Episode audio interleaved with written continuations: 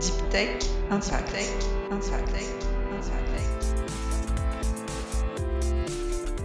Bonjour, je suis Pierre Serry, ingénieur de recherche au CNRS. Je vous propose de découvrir avec moi les aventures humaines d'entrepreneurs et d'acteurs incontournables de la Deep Tech qui, je l'espère, sauront vous inspirer.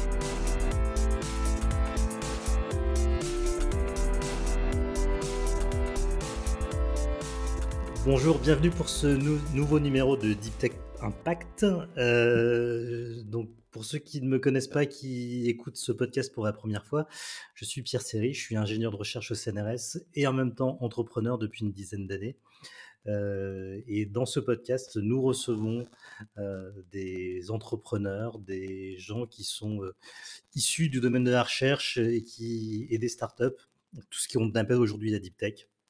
Et aujourd'hui, j'ai le plaisir de recevoir Marc Derive, alors qui est directeur scientifique et cofondateur de la société Inotrem. Salut Marc. Salut Pierre. Alors déjà, pour commencer, est-ce que tu peux, enfin en, moins d'une minute, peut-être te, présenter un peu euh, qui tu es et, qu'est-ce que tu fais? Donc, bah, moi, je m'appelle donc Marc Derive, je suis euh, ancien d'origine, euh, scientifique de, formation. J'ai une thèse en immunologie.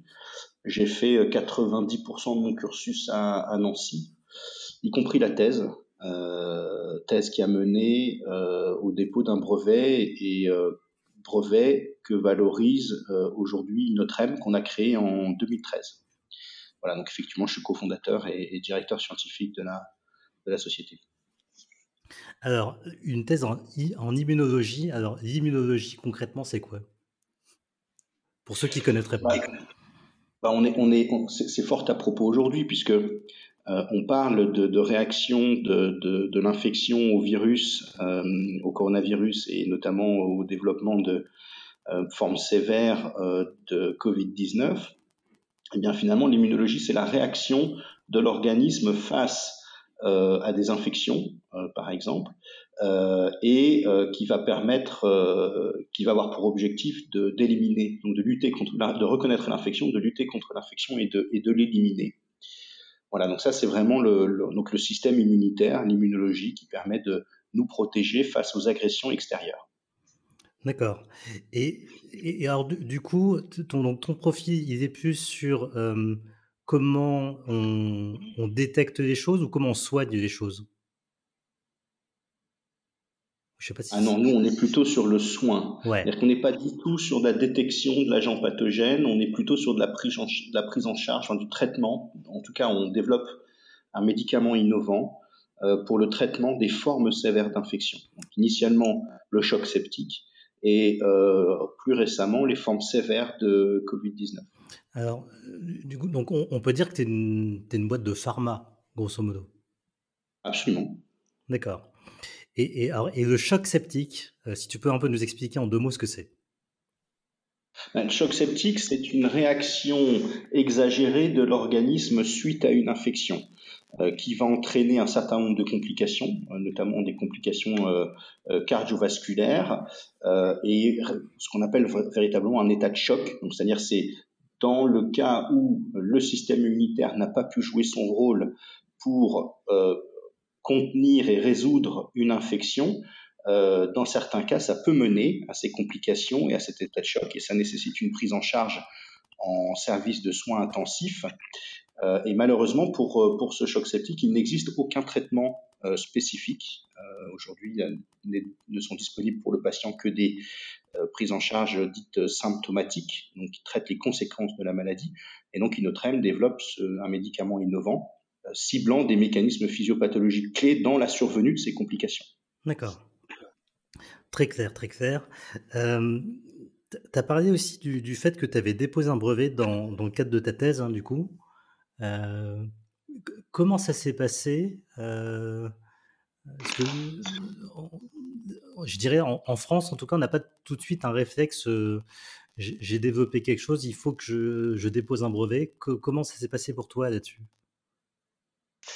Alors, alors c'est vrai, effectivement, c'est pas un réflexe euh, qui est qui est très développé aujourd'hui, qui néanmoins de plus en plus. Moi, j'ai eu la chance d'être avec un directeur de thèse qui avait qui était déjà passé par le dépôt de brevet quelques années plus tard, plus tôt, pardon, et qui donc c'était en, 2004, et donc là on était en, en 2010 avec cette découverte. Et en fait, c'est assez naturellement qu'on s'est dit il faut protéger ces résultats à l'image de ce qui avait été fait précédemment. Euh, voilà, donc on, a très rapidement euh, contacté euh, les services de valorisation, qui étaient à la fois celui de l'Université de Lorraine et de l'INSERM, qui est INSERM Transfert. D'accord. alors, je fais un petit aparté. Tu, te rappelles comment on s'est connus tous les deux? Eh ben, écoute, j'hésite entre l'incubateur lorrain ou une, une un, un, un, événement deep tech. Ouais, je, pense qu'effectivement, on s'est beaucoup croisé dans des, des, comités d'incubateurs de rein où, euh, où, on analysait du coup des, des pitchs, enfin où on, on, évaluait des pitchs des, des, personnes qui venaient présenter l'incubateur. Et après, je pense que à force de se voir dans l'écosystème, on a commencé à parler de plein de choses. C'est vrai que j'ai eu quelques, en mémoire quelques échanges intéressants qu'on a eu tous les deux, que, que j'évoquerai euh, tout à l'heure. Euh, alors, on va essayer de, revenir un peu euh, très en arrière, euh, avant ta boîte. est-ce que, est-ce que tu, tu, sentais que tu avais des, des, prédispositions dans ta jeunesse à entreprendre? Parce que quand on voit ton parcours, tu es quand même... dans tes études, tu étais plutôt orienté pour devenir chercheur, médecin, je sais pas, ou pharmacien. Est-ce que tu avais quelque chose, tu vois, dans ta jeunesse qui. Est-ce que tu étais un jeune entrepreneur, par exemple? Alors, je ne sais pas si on peut appeler ça entreprendre, mais j'ai toujours été un peu touche à tout, en fait. Euh, c'est-à-dire qu'au-delà des études, euh, j'ai toujours fait euh, des petits boulots à droite à gauche. Et j'ai fait vraiment un peu de tout. J'ai fait de la manutention, et notamment des boulots dont personne ne voulait. En manutention, j'ai fait de la restauration, j'ai fait du service, j'ai fait du gardiennage, j'ai essayé de faire vraiment un petit peu de tout, euh, euh, ce qui m'a donné une vision de, du fonctionnement euh, de, des boîtes assez rapidement, que ce soit des boîtes de, oui, de, manutention, que ce soit plutôt des, des restaurants franchisés, des choses comme ça. Voilà, la structuration, le management, la, fonction, la façon dont ça fonctionnait. mais, mais cette initiative de création d'entreprise, elle a plutôt été euh, euh, basé sur cette découverte en définitive. D'accord. Euh, sur, un, sur un apprentissage qui a été assez progressif. Et est-ce que toi, au départ, quand tu t'étais inscrit dans, en thèse, ton objectif derrière, c'était quoi Professionnellement? Euh, En toute honnêteté, je pense, comme la plupart des étudiants qui rentrent en thèse aujourd'hui, euh, bah, d'être chercheur. Mais aujourd'hui, qu'est-ce qu'un chercheur? Ouais. euh, il y en a qui ont des ambitions très très claires, hein, parce qu'il y a, il y a euh, des professions, euh, donc des chercheurs connus, euh, reconnus, et, et, qui, qui sont des, des exemples. maintenant, euh, c'est pas évident compte tenu des difficultés qu'il y a à, trouver du travail après la thèse. Je pense beaucoup le font parce qu'ils savent que ça va être difficile de trouver du travail avec un master. Ouais. Parce que tu, alors, tu vois, moi, je suis tous les ans dans des jurys de concours, euh, notamment pour recruter des profils plutôt administratif hein, au CNRS. Et, en fait, la quantité de CV que je vois passer, euh, alors particulièrement des, gens qui ont fait de la bio au préalable, qui trouvent pas de travail et qui ont une thèse, un post-doc et qui veulent se recycler sur des, des postes sous-qualifiés. Quoi. Et je, et, j'ai une grosse frustration quand je, je croise ces gens-là parce que je me dis, mais combien de cerveaux gâchés, quoi? Absolument. Ah, je suis complètement d'accord. Moi, il y a des bac plus 5 qui candidatent aujourd'hui à des postes niveau bac plus 2 parce qu'ils trouvent pas de travail. Euh, des bac plus 8 qui candidatent à des, à des fonctions de niveau, euh, enfin, en tout cas qui requièrent plutôt un niveau bac plus 5. Euh, c'est absolument vrai. Euh, et, et je ne sais pas exactement quelle est la cause exacte de ça, mais c'est un constat, absolument. On, a, raté un truc, je ne sais pas. Il y, a, quand même quelque chose qui, qui est assez flippant et, la précarité aussi qu'on crée dans, dans nos services publics, hein, que je vois également, puisque c'est tellement difficile d'avoir un poste aujourd'hui. mais est-ce que je me demande si c'était pas déjà le cas à l'époque hein, J'en sais rien. J'avoue. Je sais pas. Je trouve que je trouve c'est un phénomène qui commence à gagner aussi les écoles d'ingénieurs. C'est pas seulement les universités. et que aujourd'hui le diplôme d'ingénieur, je trouve, n'est plus, en tout cas en début de carrière, n'est plus aussi valorisant que ce qu'il a pu être un certain temps. Et je pense que c'est parce qu'on forme beaucoup, en fait. On forme beaucoup, on, a des troncs communs d'enseignement dès le lycée maintenant, où on a, euh, euh, on essaye de, simplifier les process. Il y a euh, peut-être moins de filières technologiques et, on essaye, et peut-être les parents ont à tort, enfin, je, fais de procès à personne, hein, bien sûr, mais la volonté d'orienter vers des troncs communs généralistes euh, qui va laisser le plus de chances possible à leurs enfants de trouver quelque chose post-bac.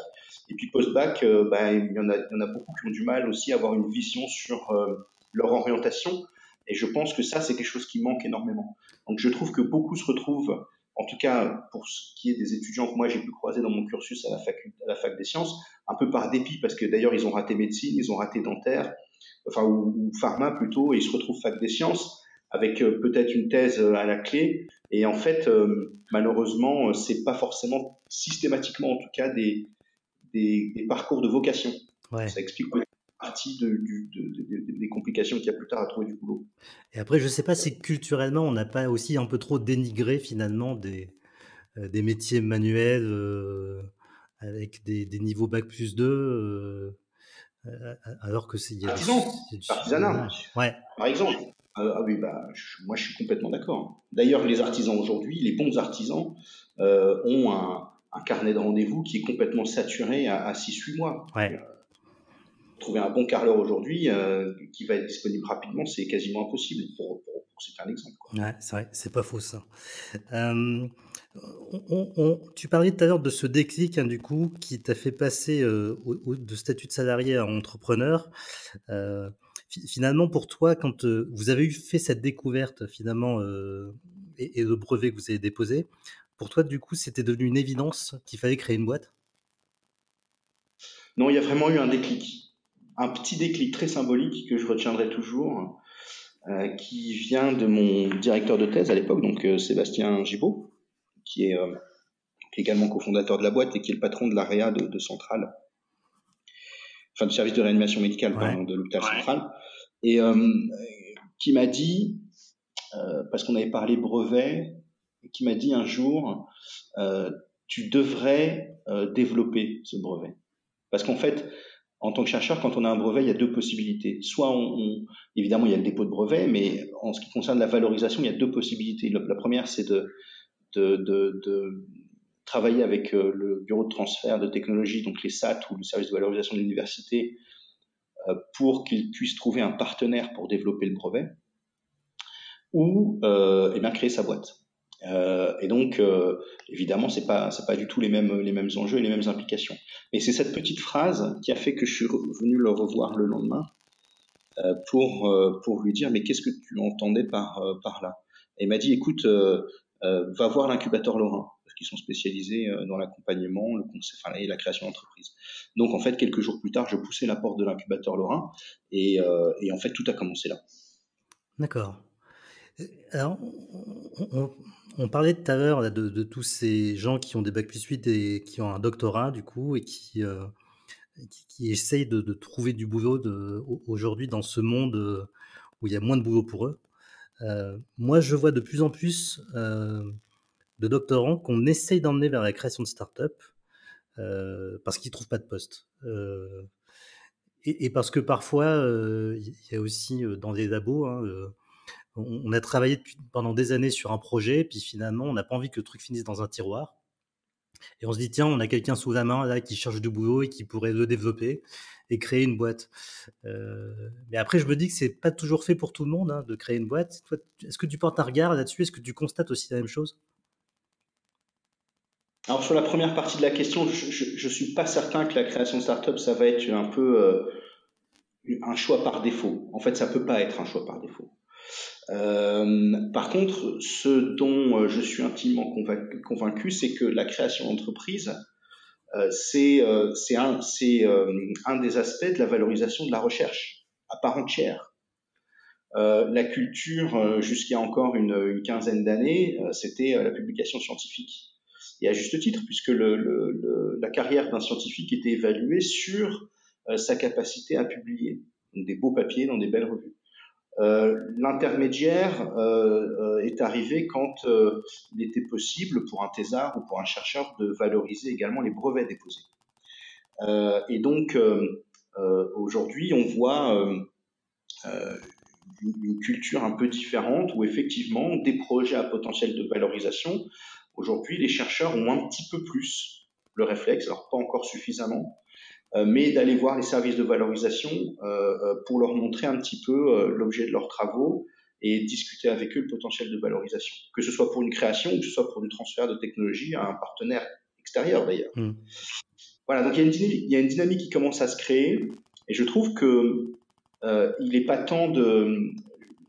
Une, ça serait une erreur, je pense, de vouloir réorienter des, des, des doctorants vers la création d'entreprise parce qu'ils trouvent pas de boulot. Par contre, ce qui manque, euh, c'est de leur inculquer euh, la culture et, et, et, la, et, la, possibilité, leur laisser entrevoir la possibilité de créer une, une start-up, d'être entrepreneur euh, après une thèse, mais de leur, de leur inculquer ça bien plus tôt alors, c'est le but même de ce podcast, donc je suis content de t'entendre dire ça. Mais alors, on, on, dit souvent que la recherche publique et la création d'entreprise, ce sont deux mondes radicalement différents. Le temps n'est pas le même, euh, les, objectifs ne sont pas les mêmes. Hein. Quand tu crées une boîte, c'est que tu veux faire du chiffre d'affaires, c'est pas l'objet de la recherche non plus. Euh, donc il y, a souvent deux mondes très, vraiment très opposés. Euh, toi, tu es finalement dans la jonction entre les deux. C'est quoi ton regard là-dessus, justement, sur cette distance entre ces deux mondes?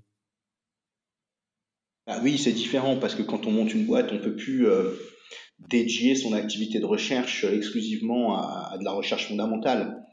généralement, on part d'un produit qui va être soit un service, soit un produit à développer, euh, soit un produit à, à commercialiser. Euh, mais dans tous les cas, l'activité de l'entreprise va être centrée là-dessus.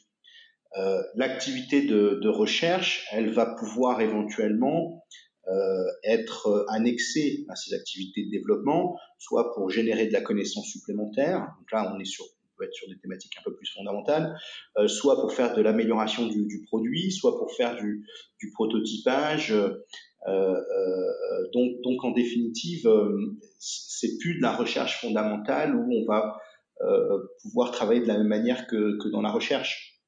Mais je trouve que c'est ça qui est intéressant. C'est-à-dire, c'est valoriser le fruit de ces travaux. Ouais. C'est ça qui est intéressant dans la création d'entreprise. Dans, dans le cas où, effectivement, c'est une création sur la base de travaux euh, issus de la recherche qu'on a menée. Absolument. Alors, tu parlais tout à l'heure d'incubateur Lorrain, du coup. Euh, alors, on peut parler d'incubateur en général. Euh, qu'est-ce que ça t'a apporté concrètement, toi, ce, passage en, incubation? Bah, En tout premier lieu, c'est une aventure humaine euh, extraordinaire. Parce que on se retrouve avec des, des personnes qui sont exactement dans la même situation que nous, pas du tout sur les mêmes thématiques, mais ça, c'est pas grave. Au contraire, d'ailleurs euh, ça permet vraiment de, de, de s'ouvrir euh, l'esprit à, à d'autres choses, euh, à partager ces problématiques avec les autres et également à, à, à écouter les autres parler de, de, leurs problèmes, des solutions qu'ils ont pu trouver.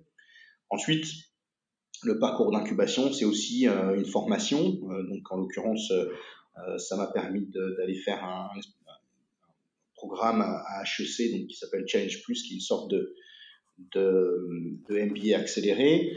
Euh, ça a été une aide au montage du business plan, réfléchir au concept de la boîte, euh, et également nous préparer à la levée de fonds. Parce qu'on a, on a fait notre première levée de fonds quasiment à la sortie du parcours, d'incubation. Donc c'est, très formateur. C'est ce dont je parlais tout à l'heure, ce qui est devenu un petit peu, ce qui, a fait de moi un entrepreneur a été assez progressif en fait. C'était pas forcément une destinée depuis que j'étais euh, euh, gamin. Et, cette progressivité, elle s'est faite à partir du, parcours d'incubation.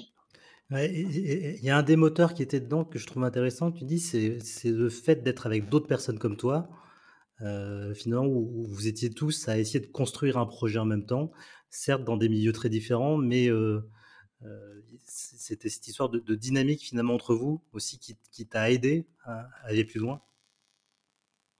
Ah bah oui, carrément. Parce, qu'on, parce que fait, quand on est chercheur au sein de son laboratoire euh, et qu'on a un, projet de, création, on peut parfois se sentir seul. parce que euh, c'est pas l'enjeu principal du laboratoire. L'enjeu principal du laboratoire, c'est de conduire sa recherche sur ces thématiques.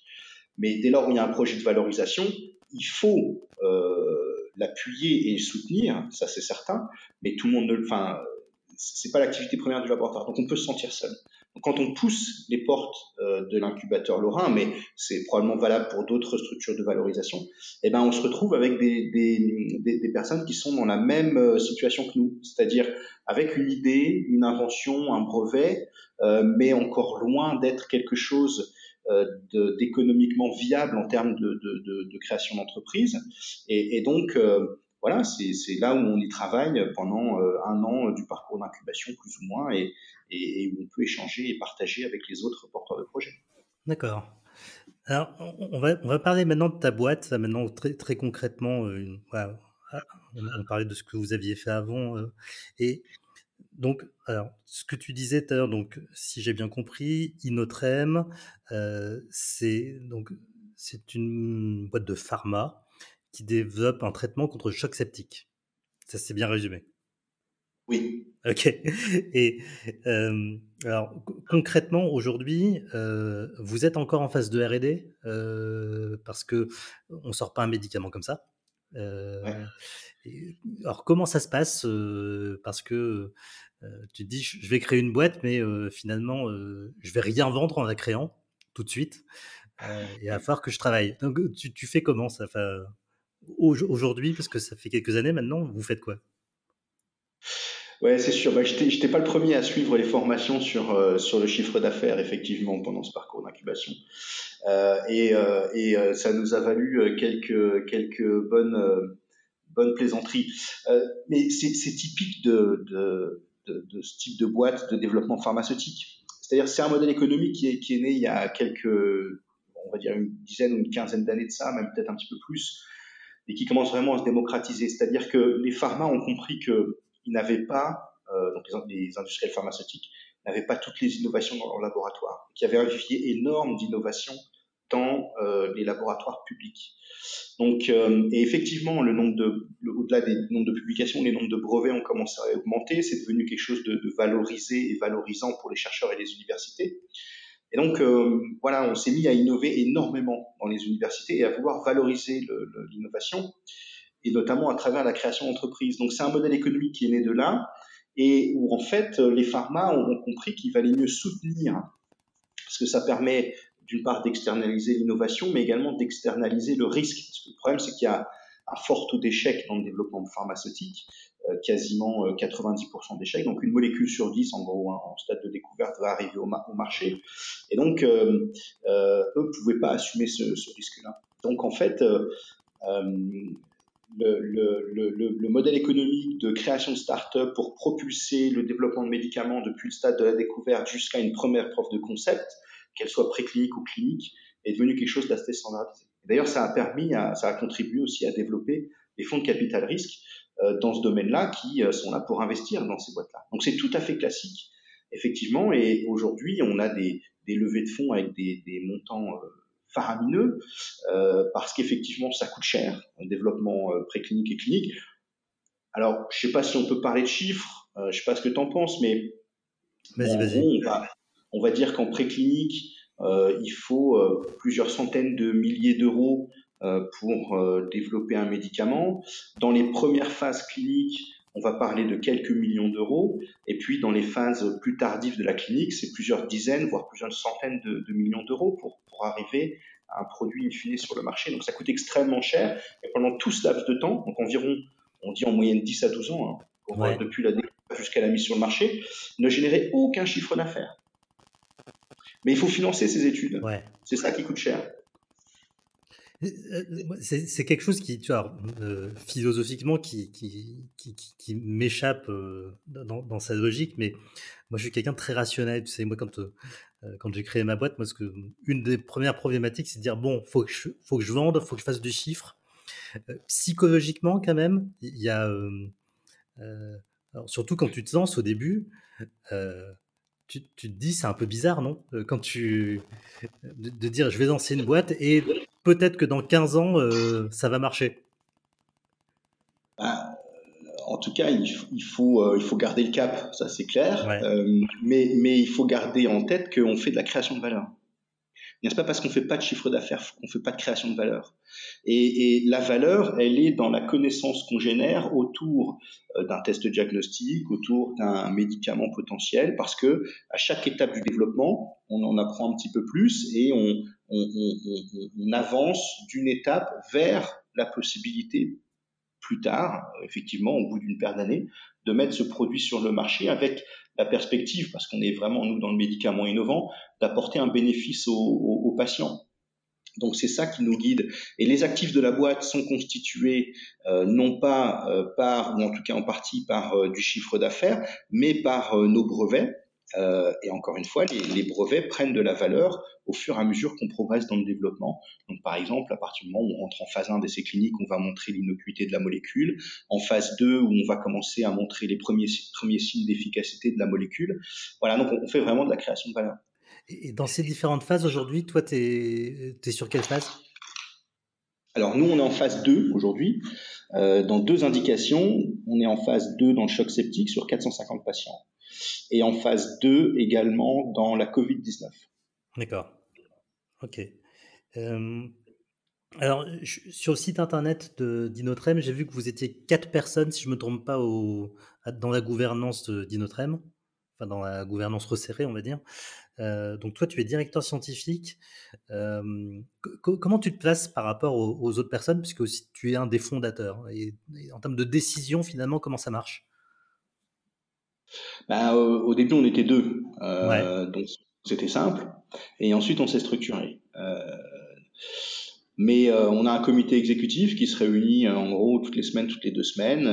en fait, on, on a monté l'équipe de gouvernance en fonction des besoins clés de la société. Donc, il n'y a pas de, il n'y a pas de, de, de il y a, y a, y a, que de la complémentarité. Voilà. Il n'y a pas de double tâche au sein du comité exécutif. Donc en fait, la répartition des tâches, elle, elle est très très simple.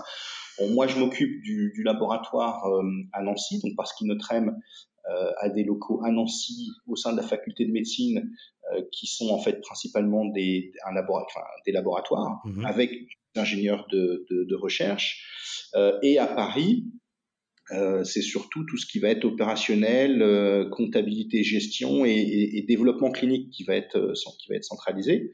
On a des, on a des essais cliniques multicentriques, donc qui, inclut des centres de, cliniques euh, au travers de, de l'Europe et même aux États-Unis il y a besoin d'être à Paris pour centraliser cette activité-là.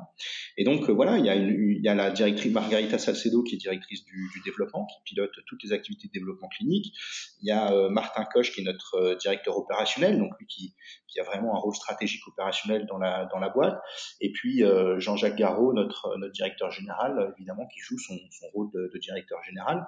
Et, et, voilà, donc il y a, il y a toute la complémentarité nécessaire au pilotage d'une boîte comme notre M à ce stade au sein de notre, comité de pilotage, notre comité de direction. Parce qu'au départ, vous étiez deux, donc il y avait toi et, euh, et, finalement, j'ai oublié son nom. Jean-Jacques. Jean-Jacques, ouais, donc du coup, qui, qui, qui, lui est toujours euh, au CHU, hein, du coup, si je comprends bien. Alors non, non, pardon. On est, on est trois cofondateurs, okay. euh, Inotrem. Donc Sébastien Gibaud. Ah oui, c'est Sébastien euh, Gibaud moi-même, euh, donc nous on est à la fois inventeur de la molécule qui est développée actuellement par Inotrem euh, et également cofondateur, mais Sébastien a gardé ses, ses responsabilités au, au CHU, euh, donc n'est pas exécutif dans la boîte. Et Jean-Jacques Garot, lui qui est un ancien euh, de chez euh, Roche Pharma, euh, qui était en partie directeur médical et enfin, responsable des, des activités de, de développement euh, clinique précoce au sein de, de Roche, hein, donc il faisait partie du comité d'exécutif de Roche, donc une grosse, grosse expérience en, en pharma et qui nous a rejoint au moment de la création de la boîte. Alors, et comment vous avez fait pour monter cette équipe et pour compléter l'équipe euh, pour, pour avoir cette gouvernance? Parce que c'est. Euh, est-ce que c'est dans ton réseau C'est quelqu'un, des gens qu'on t'a recommandé? Oui, alors la rencontre avec Jean-Jacques, euh, elle s'est faite parce que nous avions poussé, nous étions alors en, en, en recherche de fonds, euh, c'était en 2013, et euh, euh, on avait rencontré plusieurs fonds, principalement sur Paris, parce que les gros fonds, les gros fonds ouais. Euh, Vici sont sur Paris et euh, euh, il avait, il intervenait comme consultant pour un fonds d'investissement qui s'appelle, qui s'appelait en fait Inserm Transfer Initiative et qui était en fait adossé à, à, Inserm. Et donc il est venu à Nancy pour expertiser notre notre projet en vue de passer devant le comité d'investissement d'Inserm Transfer Initiative. Et donc lui-même était, était réanimateur de, de formation.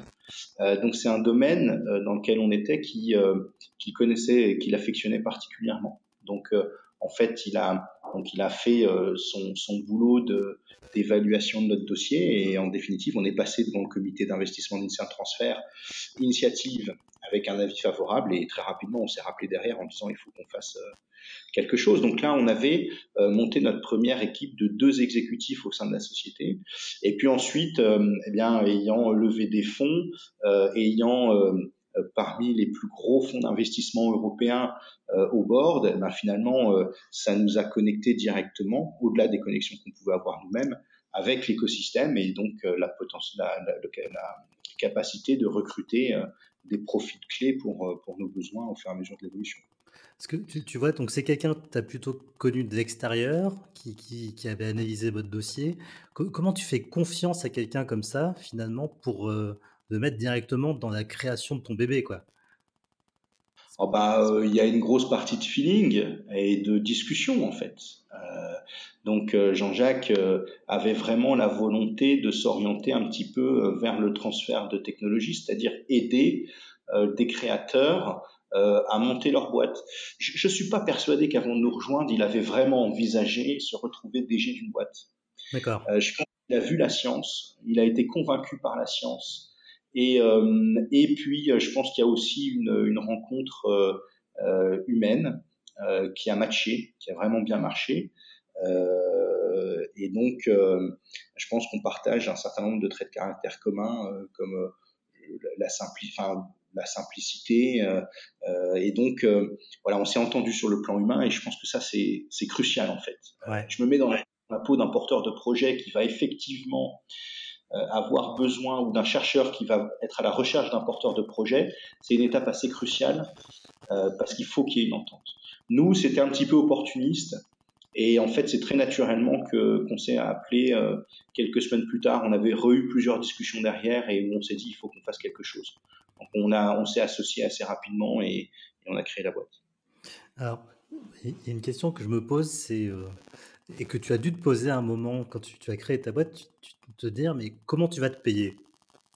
Alors c'est une question très con, hein, mais euh, dans l'absolu, euh, euh, ça tombe pas sous sens. quand on est salarié, tu as un contrat de travail, tu es payé, et tu dis là, bah, là, je vais créer une boîte qui va pas générer de chiffre d'affaires, je me paye comment? Ouais. d'ailleurs, et d'ailleurs, je ne suis pas le premier salarié d'Inotrem, euh, puisqu'en fait, la première personne qu'on a embauchée en tant que salarié, c'est aujourd'hui donc Amir Bouffenzer, qui est notre notre senior scientist aujourd'hui, euh, et qui euh, euh qu'on a embauché juste euh, au moment de la de la de la levée de fonds. Euh, en fait, moi j'étais sur un contrat académique avant euh, et alors, euh, c'est marrant, mais euh, j'avais, j'ai essayé, enfin, c'est pour l'anecdote, hein,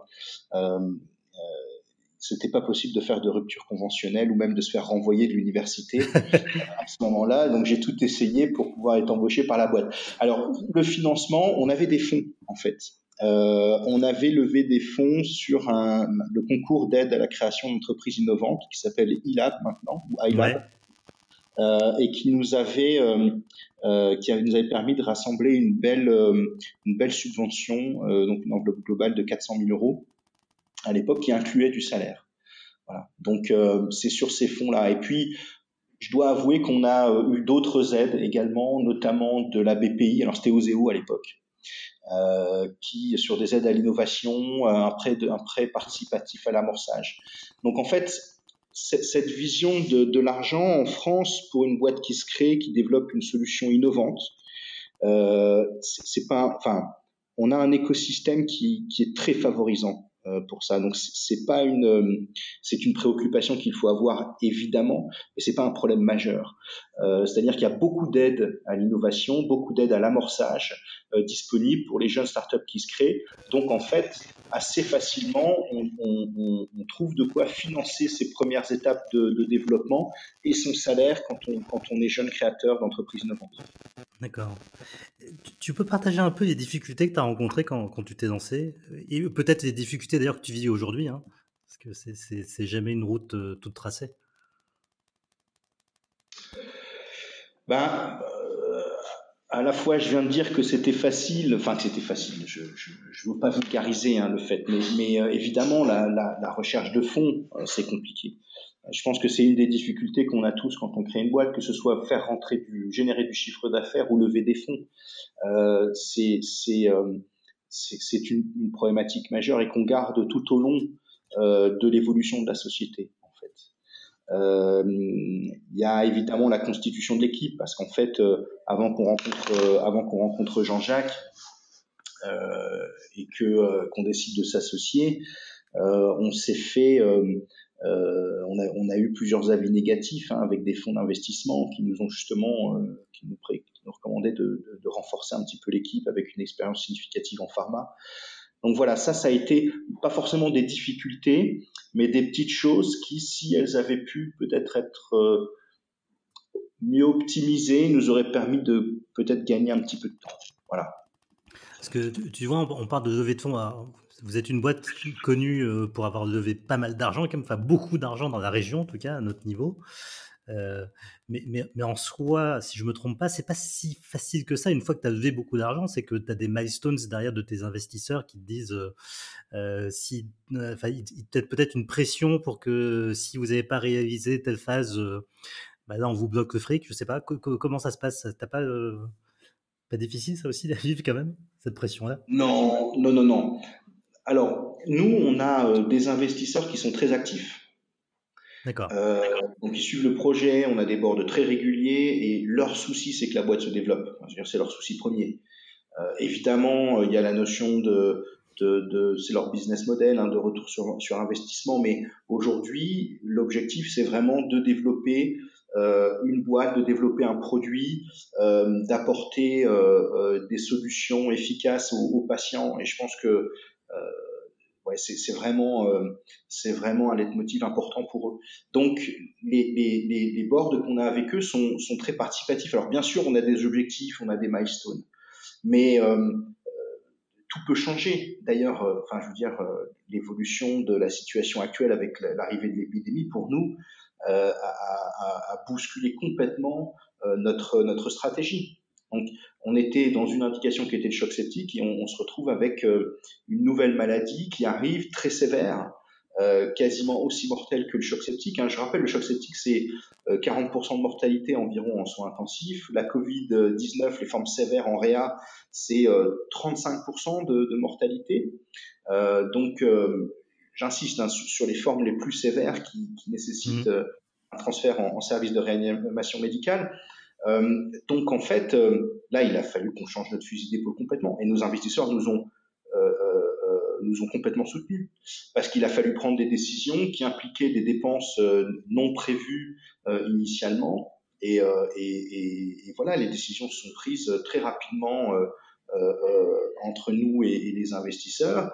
évidemment, on a été sollicité des aides publiques. On a été soutenu par, par la BPI pour ça, à hauteur de euh, 7 millions et demi pour un consortium, donc ça représentait 5 millions pour 5 euh, millions et demi pour une autre euh, euh, mais les investisseurs ont pris le risque d'engager un certain nombre de dépenses avant même qu'on ait ces aides-là. Donc ça se passe avec un objectif commun qui est que la boîte se, développe. Et, et, voilà. Parce que le monde de la levée de fonds, c'est un monde en soi quand même. Hein. C'est un, un, métier particulier.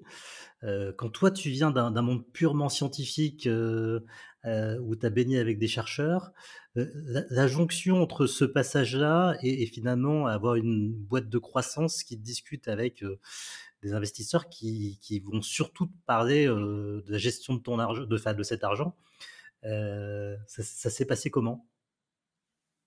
Ah, Progressivement, bien sûr, il y a une phase il y a eu une phase d'apprentissage pour nous. Mais les premières discussions qu'on a eues avec eux étaient essentiellement euh, centrées sur la science. D'accord. les phases de due diligence, c'était du deal par rapport à la science. Évidemment, on avait fait une étude de marché, donc euh, ça a été intéressant de, de se baser là-dessus euh, pour évaluer le potentiel que pouvait avoir la molécule, avoir des premières discussions sur le prix potentiel de la molécule plus tard pour évaluer la pas forcément la rentabilité, mais la développabilité et, le fait que la molécule puisse intéresser un, big pharma plus tard. Mais, mais en fait, je me rappelle de, de presque de, de, de, fou rire qu'on a pu avoir euh, dans les tout premiers boards de la boîte parce que euh, on avait fait des reportings financiers euh, tout à fait inhabituels, voilà, parce qu'on n'avait pas l'expérience. Ouais. Une fois, on était deux. Mais, mais en fait, tout se faisait vraiment en, bonne intelligence. Ce qui comptait, c'était qu'on progresse dans le développement de la molécule et qu'on fasse pas n'importe quoi avec, avec l'argent qu'ils avaient investi, évidemment un investisseur comme ça, c'est plutôt bienveillant justement avec des gens comme vous qui, font un reporting qui n'a rien à voir avec ce qu'ils ont l'habitude de voir. Euh. Oh oui, oui, oui, oui, bien sûr. Bien sûr.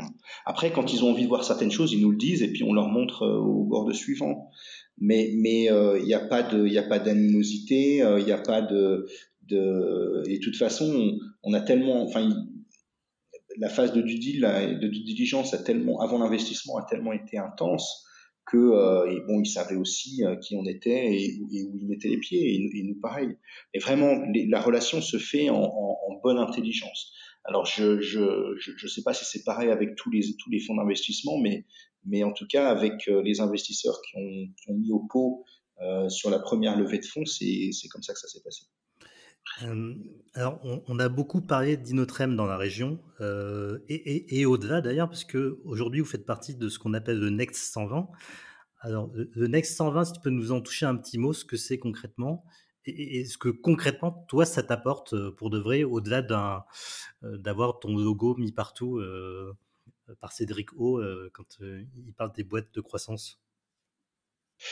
Alors, c'est, c'est, une sorte de labellisation d'entreprise à, fort potentiel de valorisation. Donc, cette reconnaissance en fait pour nous c'est surtout aussi une, reconnaissance, est attribuée aux entreprises euh, sur euh, deux critères. Euh, enfin, il y, a deux types d'entreprises. C'est soit des entreprises avec des d'importants chiffres d'affaires et une grosse croissance de chiffre d'affaires, ou alors sur la base de levée de fonds. Donc nous, c'est clairement sur le critère de la levée de fonds. Hein. Tout, le monde l'aura compris que qu'on s'est fait labelliser euh, Next 120. Euh, donc, donc c'est une reconnaissance. Euh, ça, c'est quand même quelque chose de très très important. Et également la visibilité. Au bout de donc la boîte a été créée en 2014. Donc cinq ans après la création de la société, à un moment qui est assez stratégique pour nous, parce qu'on va bientôt montrer l'efficacité thérapeutique de notre molécule, euh, et ben ça nous donne une visibilité importante. Et ça, ça c'est quand même assez important. Donc c'est à la fois la reconnaissance et la visibilité. Après, pour certaines autres, autres sociétés, ben, ça propose tout un éventail d'accompagnement et d'aide euh, sur le plan euh, développement, euh, croissance, euh, ressources humaines, euh, dont on a également bénéficié. Donc sur le côté opérationnel, c'est également pratique. D'accord. Alors, je, je te cache pas que pour moi, le secteur santé, c'est un, grand mystère. Donc, je te, parlais déjà de, du fait de, cramer beaucoup d'argent euh, avant de pouvoir générer du chiffre d'affaires, mais tu as aussi en, France ce, business model qui est énormément tourné quand même vers euh, autour de la Sécu et des remboursements de la Sécu. Euh, et alors, je me suis toujours posé la question, mais ça se passe comment à l'étranger? Et, et, finalement, euh, du coup, je ne sais pas si tu peux, de, manière un peu vulgarisée, nous expliquer comment ça fonctionne, tout ça, parce que moi, c'est des business models qui, qui m'ont toujours interrogé. Euh, alors, je dois t'avouer que c'est pas pour le moment une problématique centrale, euh, parce que bon, on est encore très très loin du marché.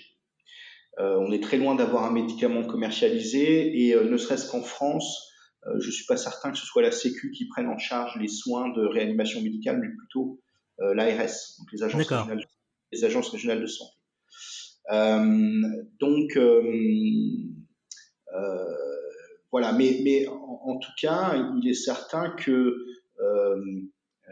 c'est une discussion importante quand un médicament arrive sur le marché de savoir s'il va être remboursé ou non et, ces discussions sont liées à l'efficacité du médicament et au coût également du, médicament. Voilà. sur les deux critères, les deux critères principaux.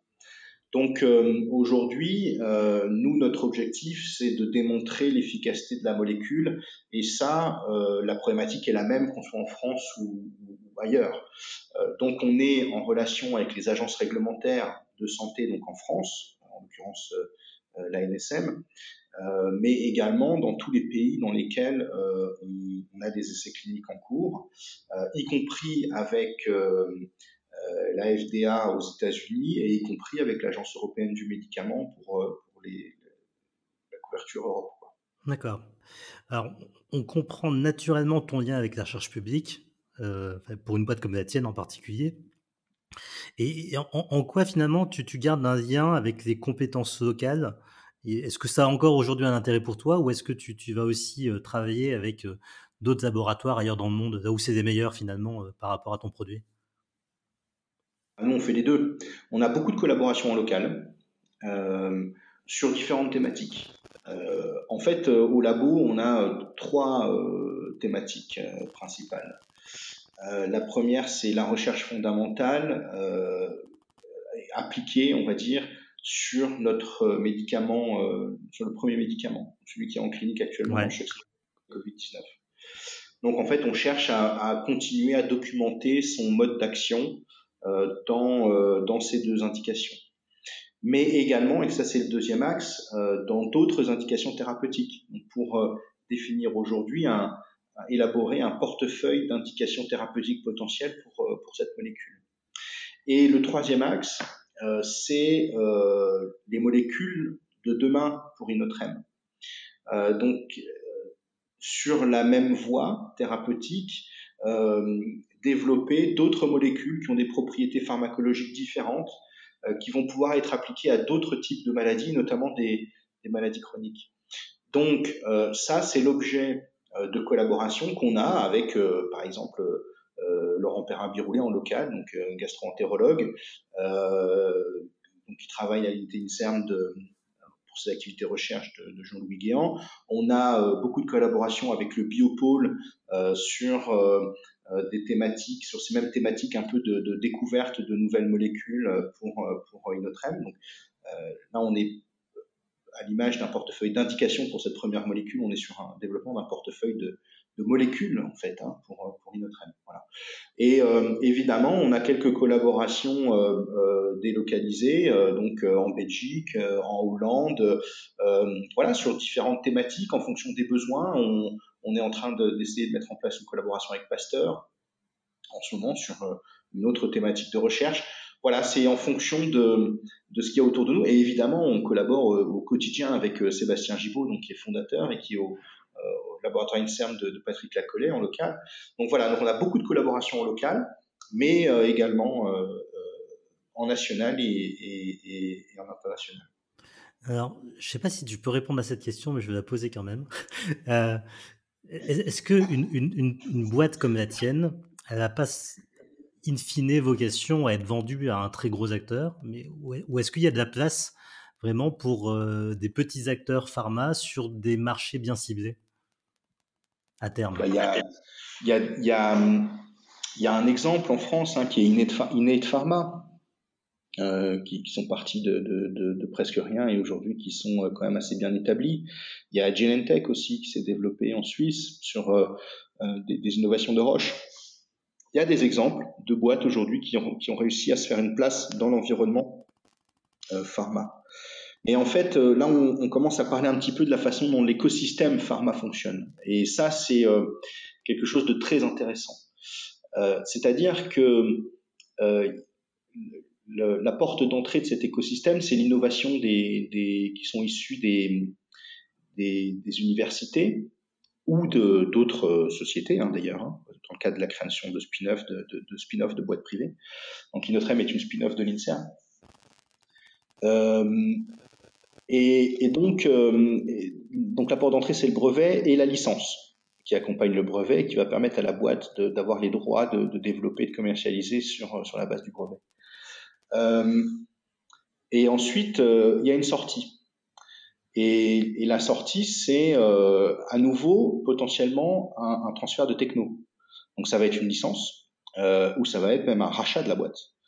Et donc ça, ça va, ça va euh, euh, comment représenter euh, non pas un échec, mais un succès. C'est-à-dire qu'il y a une disparition de la boîte parce qu'elle se fait racheter, mais en soi, c'est un succès. Ouais. Ce n'est pas un échec. C'est un succès parce que ça va permettre de continuer à développer la molécule pour qu'elle arrive sur le marché. Parfois, c'est même une étape nécessaire, en fait. Euh, et ça ne veut pas dire qu'il y a une disparition des compétences. Euh, ça ne veut pas dire qu'il y a, euh, euh, des licenciements. Souvent, les équipes sont transférées avec la molécule dans la, boîte qui rachète. Donc, voilà, c'est vraiment à voir comme un écosystème vivant Hein, et euh, qui a une porte d'entrée et une porte de sortie, et dont le rôle va être de propulser des molécules d'une phase euh, très précoce à une phase plus tardive. Alors certaines boîtes arrivent jusqu'à la phase de, commercialisation. Hein, il y a des exemples. Euh, par exemple, euh, Gensight euh, qui est une boîte qui développe des thérapies euh, de, de, de l'œil, dans l'œil euh, pour des, des, dégénérescences, des maladies de dégénérescence de la, de la vue. Euh, là, sont en, en, phase de, ont, développé un, un dossier d'AMM et ils sont pas beaucoup plus gros. Alors, que, ouais, AMM pour nos auditeurs, c'est autorisation de mise sur le marché, c'est ça? Oui, oui, absolument. Oui, excuse-moi pour les pour les acronymes. Donc, euh, il y a, différents exemples. Mais voilà, le, cas de figure principal, c'est souvent le transfert à, une grosse pharma. Encore une fois, c'est généralement euh, à associer plutôt à un succès.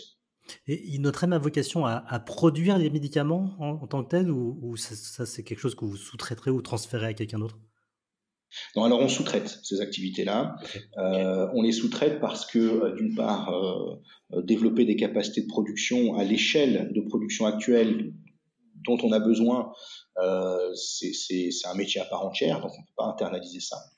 Et c'est rigolo parce qu'on nous a souvent reproché de ne de, de pas produire à Nancy, d'ailleurs. euh, mais en fait, il n'y a pas de partenaire euh, nancéen qui est spécialisé dans la synthèse de, euh, et la formulation de peptides à ces échelles-là définitive. Euh, et euh, historiquement, on travaillait avec une boîte euh, qui s'appelle Polypeptide et on travaille toujours, toujours avec eux.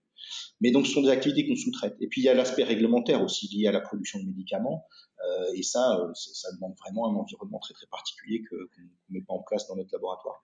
Mais on vous a quand même reproché de ne pas produire en région. Oui, ouais, bon, le mot était peut-être un petit peu fort. Mais en tout cas, ça, ça, ça suscite des questions des fois. Voilà. D'accord. Alors, parlons, parlons un peu d'écosystème euh, local, régional, euh, national même. Euh, on parle de la French Tech, du Next 120. Euh, Aujourd'hui, on parle beaucoup de Deep Tech, hein, c'est le nom de ce, podcast. Euh, alors, t'as pas le sentiment des fois qu'on en fait un peu trop en termes de, marketing, hein, du coup? Il y a un petit côté, entre guillemets, bullshit talking hein, quand on, quand on par parle de tout ça. Toi, ta, ta vision là-dessus?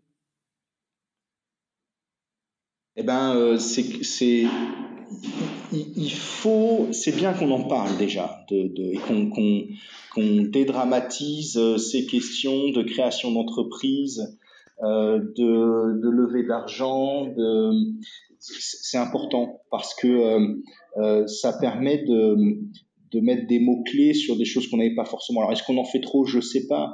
Euh, mais en tout cas, euh, voilà, on, on, met des mots sur euh, des choses qu'on ne savait pas forcément qualifier facilement avant, et je pense que ça peut que bénéficier à orienter ou à susciter des vocations, en fait. Bah, ouais, c'est vrai que alors, moi, depuis l'avènement de la French Tech, j'ai jamais vu un tel mouvement de gens qui voulaient créer des boîtes. Et je ah, pense que c'est forcément lié à cet aspect un peu marketing, un peu qu'on a donné aux choses. C'est oui. assez impressionnant aujourd'hui. Euh, et, et d'ailleurs, entre, entre, guillemets, ça n'a jamais été aussi facile euh, de lever de l'argent. Quoi. Euh, je pense que, toi, à ton époque, c'était très assez compliqué quand même. Bah, alors, on a bien été accompagné. Par l'incubateur qui a su euh, nous euh, orienter vers les bons outils de financement. On a eu des financements par l'Europe au travers du FEDER sur des, sur des projets, des appels à projets permanents très particuliers, mais voilà, moi j'avais pas forcément la vision de ça. L'incubateur nous a apporté ça. Donc les, les concours d'aide euh, donc de la BPI à l'innovation, enfin la création d'entreprises innovantes, également c'est des, des outils qui sont extrêmement extrêmement pratiques. On a toujours eu un, un lien fort et, privilégié avec, avec la BPI en local, euh, encore maintenant hein, d'ailleurs. Hein. continue de nous accompagner sur des thématiques de recherche euh, bien particulières, innovantes, au-delà de, des aides qui nous ont apporté plus récemment dans, dans la Covid-19. donc, je ne sais pas si on peut dire que c'est facile, mais en tout cas, il y a, y a beaucoup de solutions en France pour le financement de l'amortage, oui. On, se croise beaucoup hein, dans, dans l'écosystème euh, en, local. Euh, et je vois que tu es très volontaire quand même pour participer à pas mal de choses. Déjà, tu, as pris de ton temps pour être interviewé ici. Euh, pourquoi tu le fais Comment tu t'y retrouves, toi, là-dedans? Bah, En fait, justement, moi, j'ai été beaucoup soutenu, beaucoup aidé par le passé. Euh, donc ça a été plutôt euh, quelque chose que des aides, euh, des conseils que, que j'ai un peu absorbé. Et je me dis si maintenant j'ai la, j'ai la possibilité d'une manière ou d'une autre de rendre un petit peu l'appareil euh, pour aider euh, des, des, des, jeunes porteurs de projets ou des chercheurs aujourd'hui qui ont une innovation, qui savent pas trop quoi en faire, s'il pouvait y avoir un, des messages à passer ou même là récemment, euh, donc j'ai intégré le comité stratégique recherche université santé piloté par la métropole, d'essayer de peut-être essayer euh, au niveau euh, politique, c'est beaucoup de choses que de dire ça, hein, mais peut-être de passer quelques messages pour justement faire la promotion de la, de la, valorisation de la recherche à travers la création d'entreprises. Ah, voilà, c'est l'occasion pour moi de, le faire. Donc, donc, voilà, de restituer un petit peu toutes les, tout l'aide dont j'ai bénéficié jusque-là.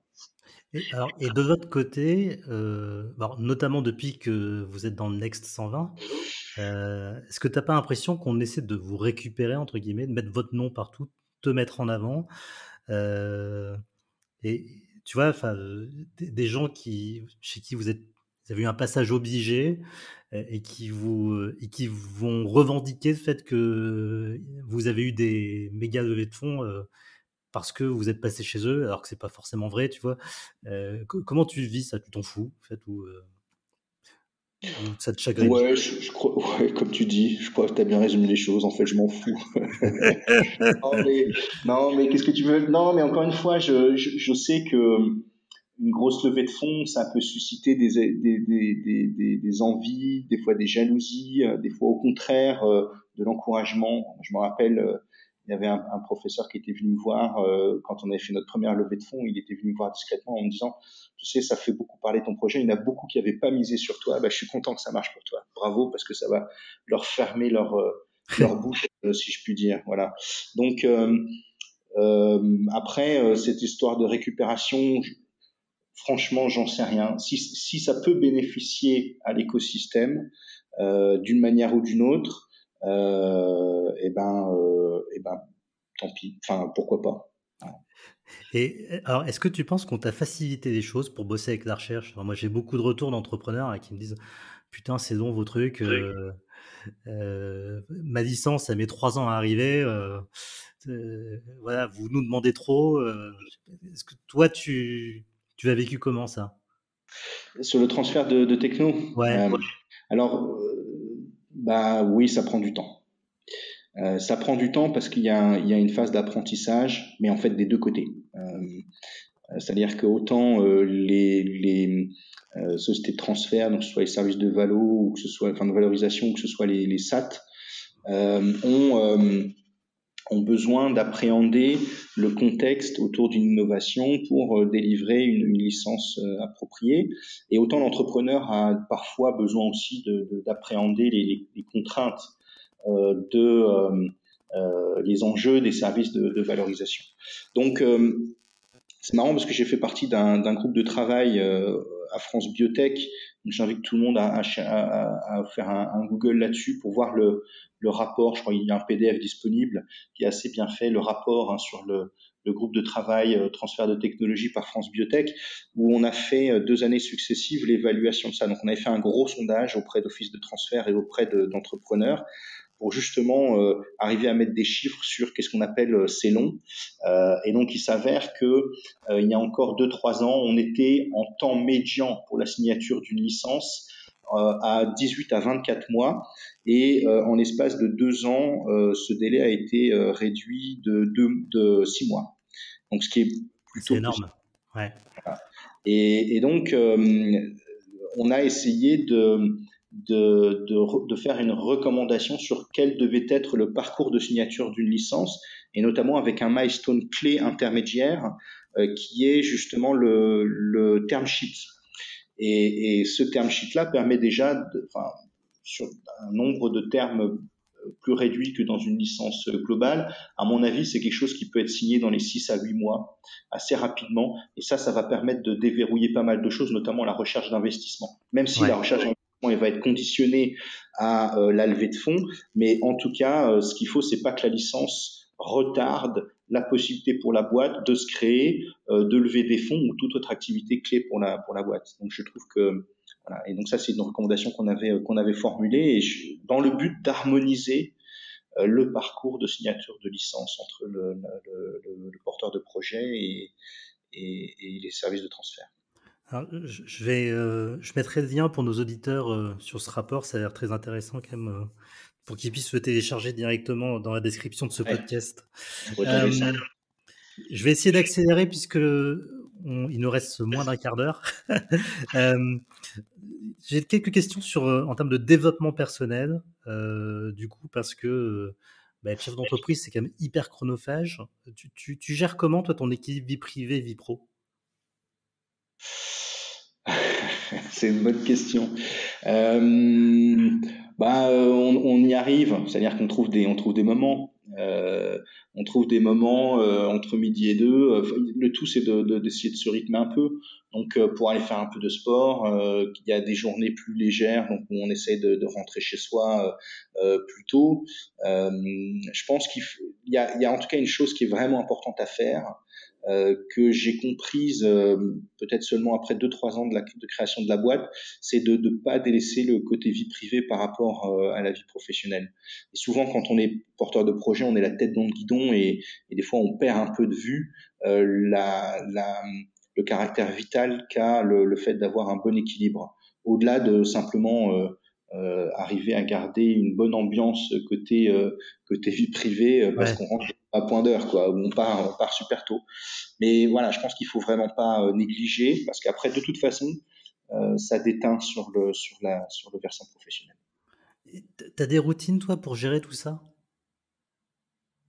Ouais, bah, euh, par exemple, quand euh, les salles de sport étaient encore ouvertes, on allait jouer, on allait faire un squash une fois par semaine avec euh, avec mon homologue Nicolas Atno. Je t'ai croisé d'ailleurs d'abord à la salle de squash. Voilà. oui, bien sûr. On essaye de, de on essaye de, de, de, alors pas forcément, je sais pas si on peut parler de routine, mais on essaye de, de, de se garder des moments, ouais, absolument réguliers. Comment tu fais pour apprendre encore toujours? Parce que enfin, l'entrepreneuriat, c'est aussi ça, c'est t'arrêtes jamais d'apprendre. Tu as des méthodes, tu... ça vient assez naturellement? Ben, euh, en fait, euh, non, j'ai pas forcément de méthode, mais j'essaie de lire un peu, euh, j'essaie de m'intéresser à beaucoup de choses. Je dois avouer que le fait d'être au, de, de, de, toutes les contraintes qu'on a de financement, euh, stratégique, de développement stratégique au sein d'Inotrem, c'est quand même très formateur parce que on, on, on, on, voit tout, on suit tout. Et t'as pas le choix. Bon, pas, en fait, ça m'intéresse vachement. D'accord. Voilà. Alors c'est une nécessité parce que oui, il faut bien qu'on qu qu aborde ces points-là et qu'on affronte euh, euh, les difficultés qu'une entreprise peut, peut avoir, euh, ça c'est certain. Il faut trouver des solutions, euh, mais ça m'intéresse, euh, ça m'intéresse énormément. Et d'ailleurs, ce qui est marrant, c'est que même aujourd'hui où je suis peut-être plus dans une volonté de de partager un peu euh, les connaissances que j'ai accumulées, eh ben ça m'amène à rencontrer d'autres gens desquels j'apprends encore. Donc en fait, c'est c'est aussi au gré des rencontres qu'on apprend. Je pense que quand on est porteur, s'il y a un message à passer pour les jeunes porteurs, euh, je pense qu'il faut faut pas se, faut pas hésiter à aller parler avec les gens. Il faut pas être des fois euh, beaucoup sont dans la méfiance de dire euh, oui je vais pas aller parler de mon innovation parce qu'on risque pas de me la piquer, mais voilà, de, de me voler l'idée ou j'en sais rien. Bon, des fois, c'est une méfiance qu'on peut avoir quand on est jeune porteur. En fait, c'est un tort. Alors, c'est clair que si vous allez signer un, ou discuter avec un partenaire potentiel, il euh, faut aller le faire sous accord de confidentialité, puis il faut faire attention à ce qu'on dit. On est bien d'accord parce que là, c'est soit un partenaire, soit une concurrence potentielle. Euh, mais, mais en tout cas, les gens qui sont autour de vous, les autres chercheurs, l'incubateur, euh, toutes ces personnes qui, euh, les services de valorisation, j'ai discuté encore avec des chercheurs l'autre jour qui disaient discuter un contrat de, de, de, collaboration avec un avec une boîte privée et le service de Valo n'était pas là au téléphone avec eux. je lui dis mais c'est un tort. Donc les, les gars essayaient de leur expliquer comment on faisait une collaboration publique-privée et évidemment c'était complètement léonin euh, en faveur évidemment du, du, du privé. Donc je disais, mais, mais pourquoi vous, n'appelez pas vos services de valorisation avec vous? Voilà, il faut, il faut discuter. Il y a vraiment un écosystème aujourd'hui et je pense que ça va au-delà de la question sur l'apprentissage, hein, mais de manière générale, et je pense que ça va nourrir aussi le, le, porteur de projet en le, en, le, en le sensibilisant à des thématiques qui ne sont pas les siennes actuellement, mais qui devront l'être un jour sur le parcours de la création d'entreprise. Voilà. Alors, est-ce, est-ce que tu as encore cinq minutes pour qu'on puisse euh, terminer les questions? Vas-y, vas-y, vas-y, bien sûr. Ok, super. Euh, vous êtes combien de salariés aujourd'hui dans Inotrem euh, 19, exactement. Euh, et je suppose que vous êtes une boîte qui a une vocation à encore grandir. Euh, tu fais comment, toi, pour gérer l'agrandissement d'une boîte comme ça, trouver des compétences et, et, et manager différemment?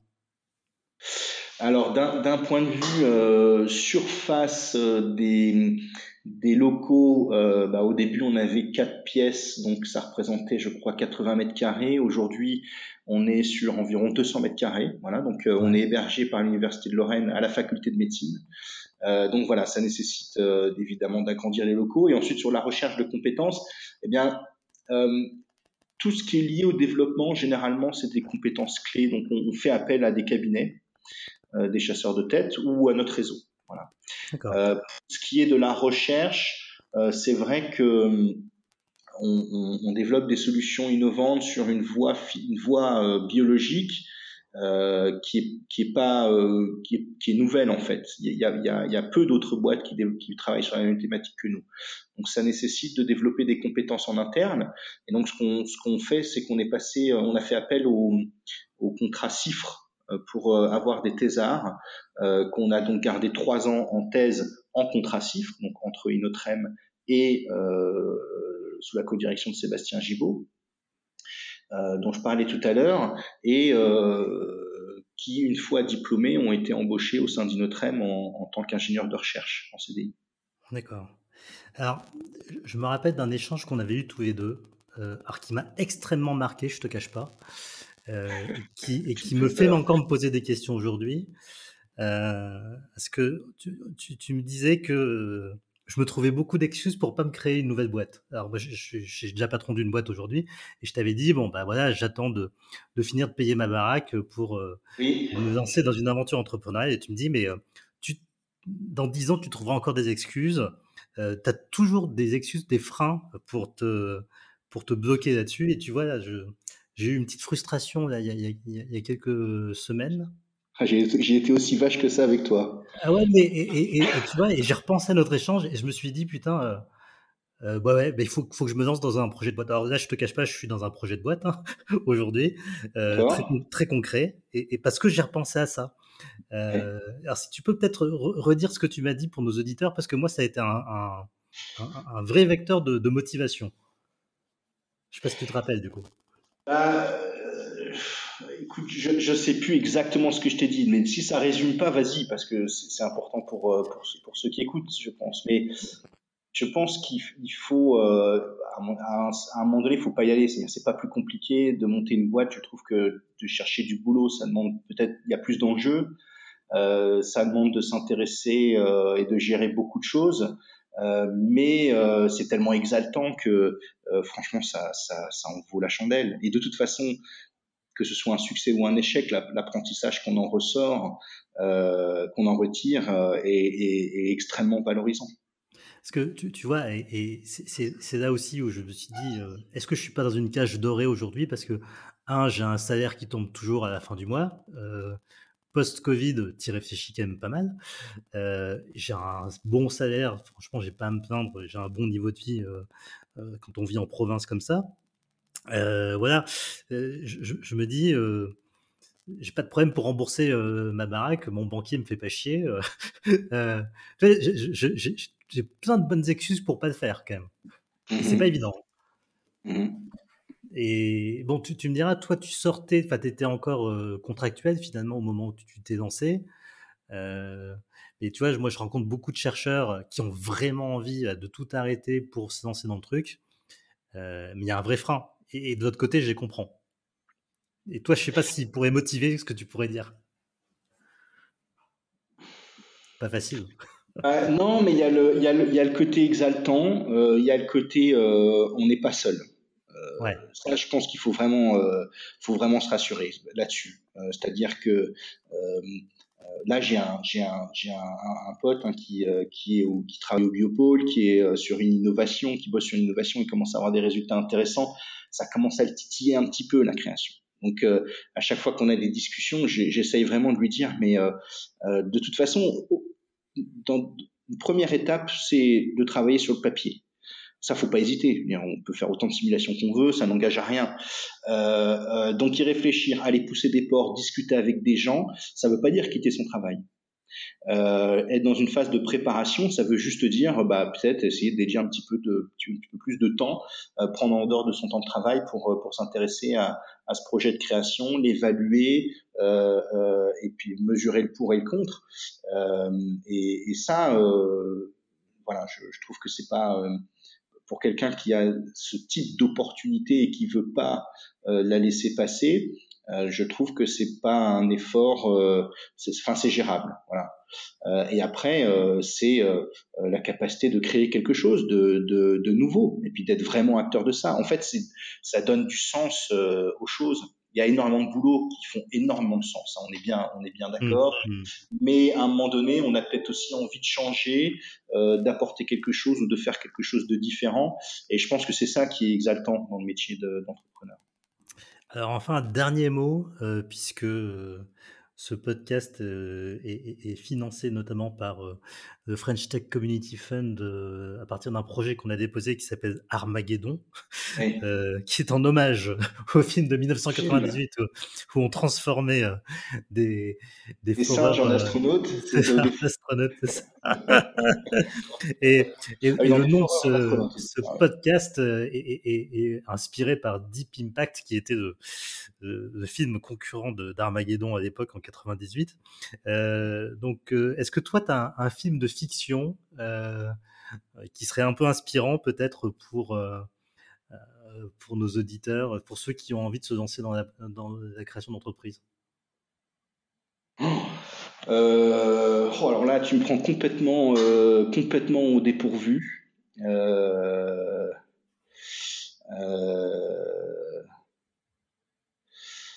Alors moi, il y, a des exemples. Il y a euh, euh, Social Network euh, sur l'histoire de Facebook. moi, j'adore les pirates de la Silicon Valley qui, parlent des histoires de, Steve Jobs et, Bill Gates. L'histoire de l'histoire de, Steve Jobs, elle est, elle est, elle est extrêmement stimulante, ça c'est sûr je ne sais pas si c'est encore possible d'avoir des innovations comme ça, des choses vraiment qui naissent dans le garage et qui vont devenir les innovations de demain. Euh, mais en tout cas, ça fait rêver, ouais, ça c'est clair. Ça, ça fait rêver. Et y a, y a, t'as regardé toi, les adaptations du coup qu'il y avait sur euh, de, films sur Steve Jobs? Ben, j'ai vu le film euh, Steve Jobs en fait, hein, qui, qui retrace un peu toute son épopée, enfin toute son euh, depuis euh, depuis son innovation, son idée, euh, jusque la création de la boîte. il en il l'a quitté, il est revenu. et ça, c'est oui, c'est assez extraordinaire. Ouais. C'est quoi C'est celui avec Ashton Kutcher ou c'est celui avec avec Michael Fassbender? Oh, C'est une bonne question. Ah. euh, on n'a pas le même degré de cinéphilie. Euh, non, effectivement. bon, ben écoute, euh, merci. Je pense qu'on va s'arrêter là. Merci d'avoir pris ce temps. Euh, c'était super intéressant. Ça devait être peut-être Fassbender, je pense. Ouais. ouais. Et écoute, en tout cas, j'espère que ça, aura inspiré des gens qui ont envie de se lancer. Je ne sais pas si tu as peut-être un petit mot pour la fin, un conseil. Bah, de, pousser les, à, la moindre idée de, pousser les portes d'une structure de Valo. En l'occurrence, nous, c'est ce qu'on a fait avec l'incubateur Lorrain. Voilà, sans trop se poser de questions parce que bah, sinon, on n'y va jamais. Ok, bah écoute, super. On va garder ça pour le mot de la fin. Merci à tous de nous avoir écoutés, d'avoir pris le temps, 1h15 euh, hein, d'émission. Euh, et bah, je vous retrouve à la prochaine. Merci, au revoir. Merci Pierre, merci à tous.